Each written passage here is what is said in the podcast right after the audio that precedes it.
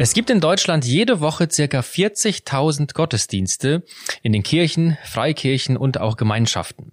Darüber hinaus gibt es viele Bibelstunden, Hauskreise, Jugendstunden, Seniorenkreise und vieles mehr. Aber worüber wird in Deutschland eigentlich oft gepredigt und worüber nie? Was sind die häufigsten Themen in diesen kirchlichen Gruppen? Welche Themen fallen aber unter den Tisch? Über das, was oft fehlt, will ich sprechen mit einem, der selber viel auf den Kanzeln in unserem Land steht, aber auch viele Predigten hört. Es ist der Rektor der FDH in Gießen, Stefan Holthaus. Herzlich willkommen. Ja, vielen Dank. Ich freue mich auf das Gespräch. Herr Holthaus, was fehlt Ihnen heute in den Predigten in unserem Land? Ja, ich fange mal mit einem Beispiel an. Was ich ganz selten höre oder eigentlich nie höre, ist mal eine Predigt über die Hölle oder das jüngste Gericht oder den doppelten Ausgang nach dem Tod, also über Verdammnis. Und das ist schon erstaunlich, weil ehrlich gesagt in der Bibel kommt das Thema relativ oft vor.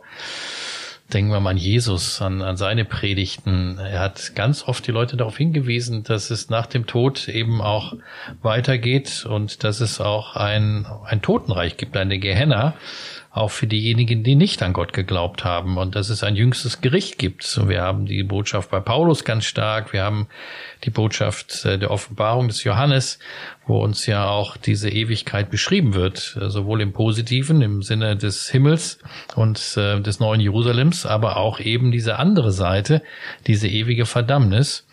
Und das ist ein Thema, das seit Jahren eigentlich völlig unterbelichtet ist in unseren Kreisen. Warum ist es aus Ihrer Sicht darüber hinaus wichtig, dass wir von Hölle und eben auch dem anderen Ausgang des Gerichtes sprechen?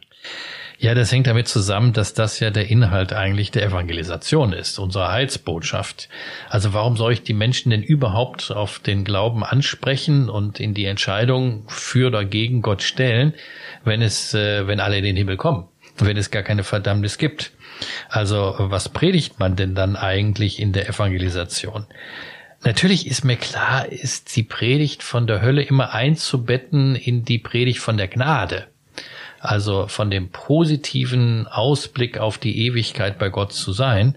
Aber das darf mich doch nicht daran hindern, auch die andere Seite sehr deutlich zu machen, dass ein Leben ohne Gott eben in die ewige Verdammnis führt. Und äh, dass das nicht so sonderlich beliebt ist, ist klar, äh, weil wir gerne äh, in unserer Zeit heute auch ankommen wollen, die Leute nicht vor den Kopf stoßen wollen. Das kann ich alles gut verstehen. Aber dann zu, zu sagen, es gibt nur einen liebenden und einen gütigen Gott, der voller Gnade und Barmherzigkeit ist und nicht vom Gericht zu sprechen, das ist eigentlich nur die halbe Wahrheit und eigentlich ein Etikettenschwindel. Was würden Sie Leuten entgegnen, die sagen, das ist doch Angstmacherei, wenn man Menschen davon erzählt, dass sie, wenn sie nicht an Jesus glauben, in die Hölle kommen? Nein, ich würde einfach sagen, das ist wahrhaftig, das ist transparent. Und das andere ist äh, eine halbe Lüge. Ähm, und natürlich nochmal, es geht ja darum, dass wir bei der Höllenbotschaft nicht stehen bleiben, sondern dass wir natürlich über die Gnade und Barmherzigkeit Gottes sprechen. Also wir nehmen ja nur die Botschaft von der ewigen Verdammnis, um wiederum den Leuten deutlich zu machen, es gibt einen Ausweg in den Himmel. Ja, aber das zu verschweigen ist meines Erachtens eine Verdrehung auch der Heilsbotschaft des äh, Alten und Neuen Testamentes. Geben Sie uns noch ein zweites Beispiel für fehlende Themen in den Predigten aus Ihrer Sicht. Ja, ein, ein zweites Thema, das ist jetzt eher was für, sage ich mal, die, die frommen Leute in unserem Land ist, mir fehlt seit einigen Jahren die Botschaft und die Predigt über die Endzeit. Das mag ältere Zuhörer vielleicht etwas überraschen, weil das Thema Endzeit war ein großes Thema in den 70er und 80er Jahren. Damals, ich kann mich selbst noch erinnern, war ja noch damals jung, äh, gab es viele Bücher über das Thema Endzeit. Autoren wie Hall Lindsay, auch Wim Malgo und andere hatten eine riesige Auflage. Äh, wir haben immer wieder Warnungen gehört vor der Europäischen Union und vor dem Kommen des Antichristen und solche Themen waren sehr beliebt ähm, auf dem Buchmarkt, aber auch in den Predigten. Es gab eigene Informationsdienste zum Thema Endzeit. Und das Ganze hatte einen Riesenzulauf. Das Problem sehe ich darin, dass damals natürlich sich viel im Bereich der Spekulation abgespielt hat und manche dieser Thesen sich überhaupt nicht bestätigt haben. Viel auch mit Übertreibungen gearbeitet worden ist und mit Angstmacherei, mit Verschwörungstheorien und anderem. Zudem kam natürlich der Streit noch um diese Texte im Neuen Testament hinzu. Wie sollte man die jetzt genau auslegen? War das schon zur Zeit Jesu oder ist das erst in der Zukunft? Also lange Rede, kurzer Sinn. Die Folge davon war, dass so spätestens in den 90er Jahren die große Ermüdung kam in der Endzeitpredigt.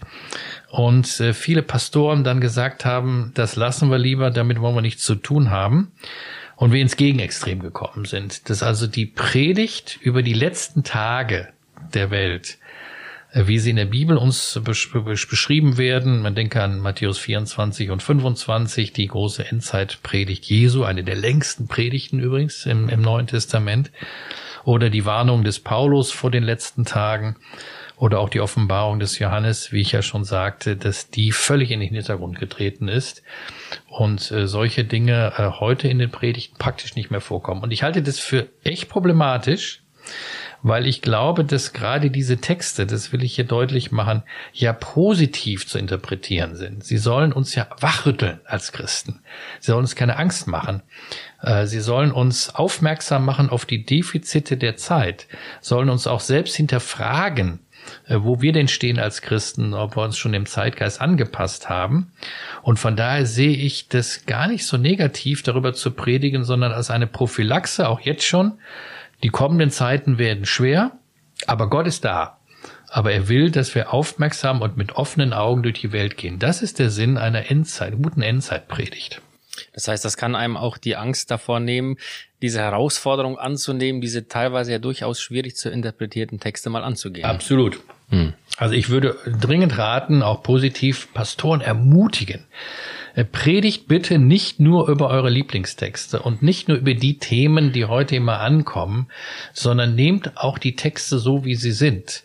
Und das Beste ist übrigens, wenn man als Pastor auch mal ganze biblische Bücher durchpredigt, denn dann kommt man automatisch auf solche Kapitel und die kann man dann nicht umschiffen. Äh, sie gehören einfach zum biblischen Glauben dazu. Hölle und Endzeit sind jetzt zwei Beispiele von Ihnen gewesen, die nicht unbedingt in sind heutzutage. Sie selbst betonen aber immer wieder in vielen Artikeln und Büchern ähm, auch ein Nachlassen der Evangelisation in unserem Land. Hat genau. das auch etwas mit den Defiziten in der Predigt zu tun? Absolut. Äh, das habe ich ja schon angedeutet bei dem Thema Hölle. Also was, was mir auch fehlt zunehmend, und ich halte das für äußerst problematisch, ist die Predigt von der persönlichen Bekehrung und Umkehr des Menschen. Ähm, also das, was die, die Bibel als Buße bezeichnet. Das ist ja der Begriff für Umkehr, eine 180-Grad-Wende vornehmen im Leben. Äh, das ist ja der Anfang meines Glaubens, meines Christseins. Auch hier muss ich ein bisschen ausholen, das hat eine Geschichte, weil die großen Buß- und Bekehrungsprediger die kannten wir besonders jetzt im deutschsprachigen Kontext in den 1950, 60, 70er, vielleicht noch 80er Jahren. Das waren bekannte Evangelisten, die durchs Land zogen und durch große Evangelisationen, durch Zeltevangelisationen und äh, Großveranstaltungen ja die klassische Evangelisationspredigt bekannt gemacht haben. Durch Inspirationen auch aus dem Ausland, besonders in den USA. Oder man denkt an Billy Graham, ja, den großen Evangelisten des 20. Jahrhunderts. Und dann muss man sagen, sind damals Hunderttausende zum Glauben gekommen. Also viele Christen, die heute in den 60, 70, 80 Jahren sind, kommen aus dieser Zeit noch und haben damals eine persönliche Bekehrung erlebt, wie wir das auch aus der Bibel kennen. Das Problem war natürlich, dass es damals auch Leute gab, die über das Ziel hinausgeschossen sind. Ja, die also eine äh, sehr deutliche und überdeutliche Evangelisationspredigt hatten mit einer starken Betonung dann auch übrigens natürlich der Verdammnis und mitunter in ihren Methoden auch mit einer Art Holzhammer-Methode vorgegangen sind, so dass das mitunter auch abschreckend war. Weniger übrigens abschreckend, glaube ich, für die Menschen, die noch gar nicht Christen waren, aber zunehmend abschreckend für die Christen. Und dann haben wir seit den 90er Jahren eigentlich einen Rückgang der klassischen Evangelisation. Äh, viele sagen auch, das ist heute nicht mehr in, das funktioniert nicht mehr. Das würde ich mal ziemlich in Frage stellen, ob das wirklich nicht mehr funktioniert. Es gibt noch Beispiele wie Pro Christ, das will ich auch hier positiv erwähnen, also der großen Evangelisationskampagne, die ja auch bei uns alle paar Jahre Gott sei Dank stattfindet. Und Jesus Haus äh, auf dem Bereich der Jugendevangelisation. Aber wenn ich das vergleiche mal mit den Entwicklungen der 70er, 80er und auch frühen 90er Jahren, ist das ein unglaublicher Rückgang. Auch in unseren Gemeinden. Wir haben früher besondere Gottesdienstformen gehabt, speziell für Evangelisation oder auch Evangelisationsveranstaltungen in unseren Gemeinden. Das ist unglaublich zurückgegangen. Aber würden Sie sagen, dass das auch mit der Form der Evangelisation damals zu tun hatte, der äußerlichen Form? Also man hat ja so das klassische Bild im Kopf der Zeltgottesdienste, ja. den man einlädt ja. über Plakat und so. Das scheint ja vielen heute nicht mehr zeitgemäß. Könnte es auch damit was zu tun haben? Das will ich nicht vorstellen. Das ist sicherlich, heute hat man andere Möglichkeiten. Denken Sie mal auch ans, ans Internet und die ganzen technischen Möglichkeiten, die wir haben. Das äh, nutzen wir ja auch. Aber ich glaube, dass die Kritik an den klassischen Formen der Evangelisation mittlerweile dazu geführt hat, dass wir überhaupt nicht mehr evangelisieren dass wir unser Engagement viel stärker ins Soziale verlegt haben und in, in interne Gemeindeveranstaltungen. Ich empfinde in vielen Gemeinden nicht mehr einen evangelistischen Geist wie ich ihn noch in den 80er und 90er Jahren erlebt habe. Also diese brennende Leidenschaft, Menschen äh, auf Jesus hinzuweisen, damit sie von der Finsternis ins Licht treten. Ähm, das, äh, das fehlt uns. Und äh, das, darunter leide ich sehr, auch ähm, in vielen meiner Kreise, in denen, mit denen ich zu tun habe. Und das ist hochgefährlich, das sage ich offen, weil diese Botschaft ist und bleibt die Kernbotschaft des christlichen Glaubens überhaupt. Dass Menschen umkehren von ihrem falschen Wegen und wie Paulus es mal sehr drastisch sagt, sich bekehren von den heidnischen Götzen zum lebendigen Gott. So eine Durchbruchserfahrung, so ein Damaskus-Erlebnis, so eine 180-Grad-Wende. Und dazu brauchen wir wieder so eine Leidenschaft äh, in unseren Gemeinden, und, und dass wir uns selbst innerlich klar werden, es gibt ein drinnen und ein draußen. Und das als Antrieb auch Menschen dann eben mit der wunderbaren Heilsbotschaft bekannt zu machen, der Predigt von der Bekehrung, von Buße, Umkehr, Erneuerung in Jesus Christus. Das brauchen wir dringend in unserem Land. Hm.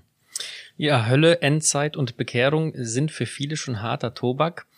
Sie sagen, dass die Defizite oft dadurch kommen, dass man sich zu stark am Zeitgeist orientiert. Gibt es solche fehlenden Themen denn auch bei den Christen selber, also in der Nachfolge? Ja, da fällt mir ein als äh, viertes Beispiel das Thema Heiligung. Das klingt ja sehr fromm, das Wort Heiligung ist aber total biblisch. Heiligung bedeutet eigentlich nur ein Leben nach den Geboten Gottes zu führen, in Absonderung von der Welt und in Hingabe zu Gott. Das ist immer diese beiden Pole beim Thema Heiligung oder Heiligsein. Sich von etwas abwenden, um frei zu werden in der Hingabe an Gott und seine Gebote und ihm heilig gegenüber zu leben. Das ist, zieht sich durch das ganze, durch die ganze Bibel, von, vom Alten bis zum Neuen Testament. Schon im Alten Testament sollte das Volk Gottes heilig leben. Es sollte einen Unterschied machen, so würde man heute sagen. Und im Neuen Testament spricht äh, Paulus zum Beispiel davon, dass es der Wille Gottes ist, äh, eure Heiligungen. 1. Thessalonicher Brief Kapitel 4. Also die ganze Existenz des Christen sollte eigentlich eine Existenz der Heiligung sein, der Reinheit, des geheiligten reinen Lebens nach den guten Geboten Gottes. Wir haben übrigens geschichtlich gesprochen ganze Bewegungen gehabt, die Heiligung stark betont haben. Das waren die klassischen Erweckungsbewegungen. Der Pietismus war eine Heiligungsbewegung, die Erweckungsbewegung des 19. Jahrhunderts, auch mit einer eigenen Heiligungsbewegung, die es damals äh, gab. Das waren große Aufbruchsbewegungen, wo viele auch zum Glauben gekommen sind und wo man auf die, den reinen Glaubenswandel großen Wert gelegt hat, eine Erneuerung auch der Christen, des Christentums. Und äh, das muss wieder mehr stärker in den Fokus geraten. Und zwar insbesondere der Aspekt, dass der Glaube eben auch nicht nur ein Ja zu einem Lebensstil ist, sondern auch ein Nein zu einem Lebensstil ist. Beides, ja. Also wie bei Heiligung. Es ist ein Nein zum Leben in der Welt, wie Johannes das mal ausdrückt, in der Finsternis, und ein Ja bewusst zum Leben mit Gott und seinen Geboten. Deswegen ist Heiligung auch gar nichts Negatives. Äh, und Abstreckendes. Es ist auch nicht so etwas für besonders fromme. Also es geht da nicht darum, besonders heilig zu sein in der Heiligung, sondern es ist das klassische, praktische Leben von uns allen Christen. Wir möchten so leben, wie Gott es möchte und total erfüllend und total glücklich machend, aber auch mit einem Nein zu einem weltlichen Lebensstil. Jetzt weiß ich, dass Ihnen noch ein Thema auf den Nägeln brennt, über das unbedingt mehr gepredigt werden sollte. Es hat etwas mit dem Ende des Lebens zu tun. Ja, genau. Also was mir auch fehlt, ist die Predigt und die Ansprache über das Thema Sterben und Tod. Und das, das überrascht mich auch. Ich sage das mal persönlich, ich habe in diesem Jahr schon zwei Trauerfälle in der Familie gehabt. Meine Schwiegermutter ist gestorben, mein Vater ist jetzt vor einigen Tagen gestorben. Und da steht man so an offenen Gräbern. Und ähm, man merkt plötzlich, hier hören eigentlich alle, äh, alle oberflächlichen Fragen auf. Ja, wenn es um Leben und Tod geht. Und da äh, zeigt sich, was wirklich trägt, was wirklich durchhält. Und wir haben in unserer Gesellschaft ja seit Jahren das Thema Tod und Sterben völlig verdrängt. Das kommt ja gar nicht mehr vor. Äh, wir leben ja so, als würden wir ewig leben. Äh, und der Zeitgeist ist eine, eine Todverdrängungsmaschinerie, wo man sehr bewusst meint, es gäbe überhaupt keinen Tod. Und da müssen wir uns dringend gegen wenden. Ähm, das ist äußerst wichtig, diese Todverdrängungsmentalität zu überwinden. Und nochmal biblisch gesprochen, Tod ist ein großes Thema in der Bibel. Äh, unser Leben ist begrenzt. Unser Leben währt nicht ewig. Äh, wir haben eine Spanne gesetzt bekommen von Gott, Anfang des Lebens und Ende des Lebens. Und ähm, deswegen meine ich, helfen wir den Menschen doch heute, wenn wir ihnen zeigen, äh, was Tod bedeutet und vor allen Dingen natürlich, dass es nach dem Tod weitergeht, dass es eine Auferstehung gibt und dass äh, im Sterben mir Gott auch nahe ist und dass der Tod nur ein Übergang ist hin zu einer neuen Welt. Ähm, und deswegen bitte Tod und Sterben nicht nur äh, bei den Beerdigungen, und nicht nur beim Toten Sonntag vielleicht noch oder sowas, sondern regelmäßig auch über diese Grundfragen des Lebens äh, sprechen, weil die, die Menschen hören drauf und die warten auch drauf. Und nichts ist äh, verlässlicher als unser Tod. Das ist so. Und ich fasse es mal einfach so zusammen mit Psalm 90, Vers 12. Herr, lehre mich bedenken, dass ich sterben muss, damit ich klug werde. Und dazu können wir beitragen, indem wir über dieses Thema und alles, was damit zusammenhängt, dann auch predigen. Hm. Wenn wir das jetzt mal zusammenfassen. Die fünf Themen, die Sie nannten, waren Hölle, Endzeit, Bekehrung, Heiligung und Tod. Wenn wir jetzt einen Schritt zurückschauen und uns mal das große Ganze ansehen, was meinen Sie, warum wird darüber so wenig gepredigt?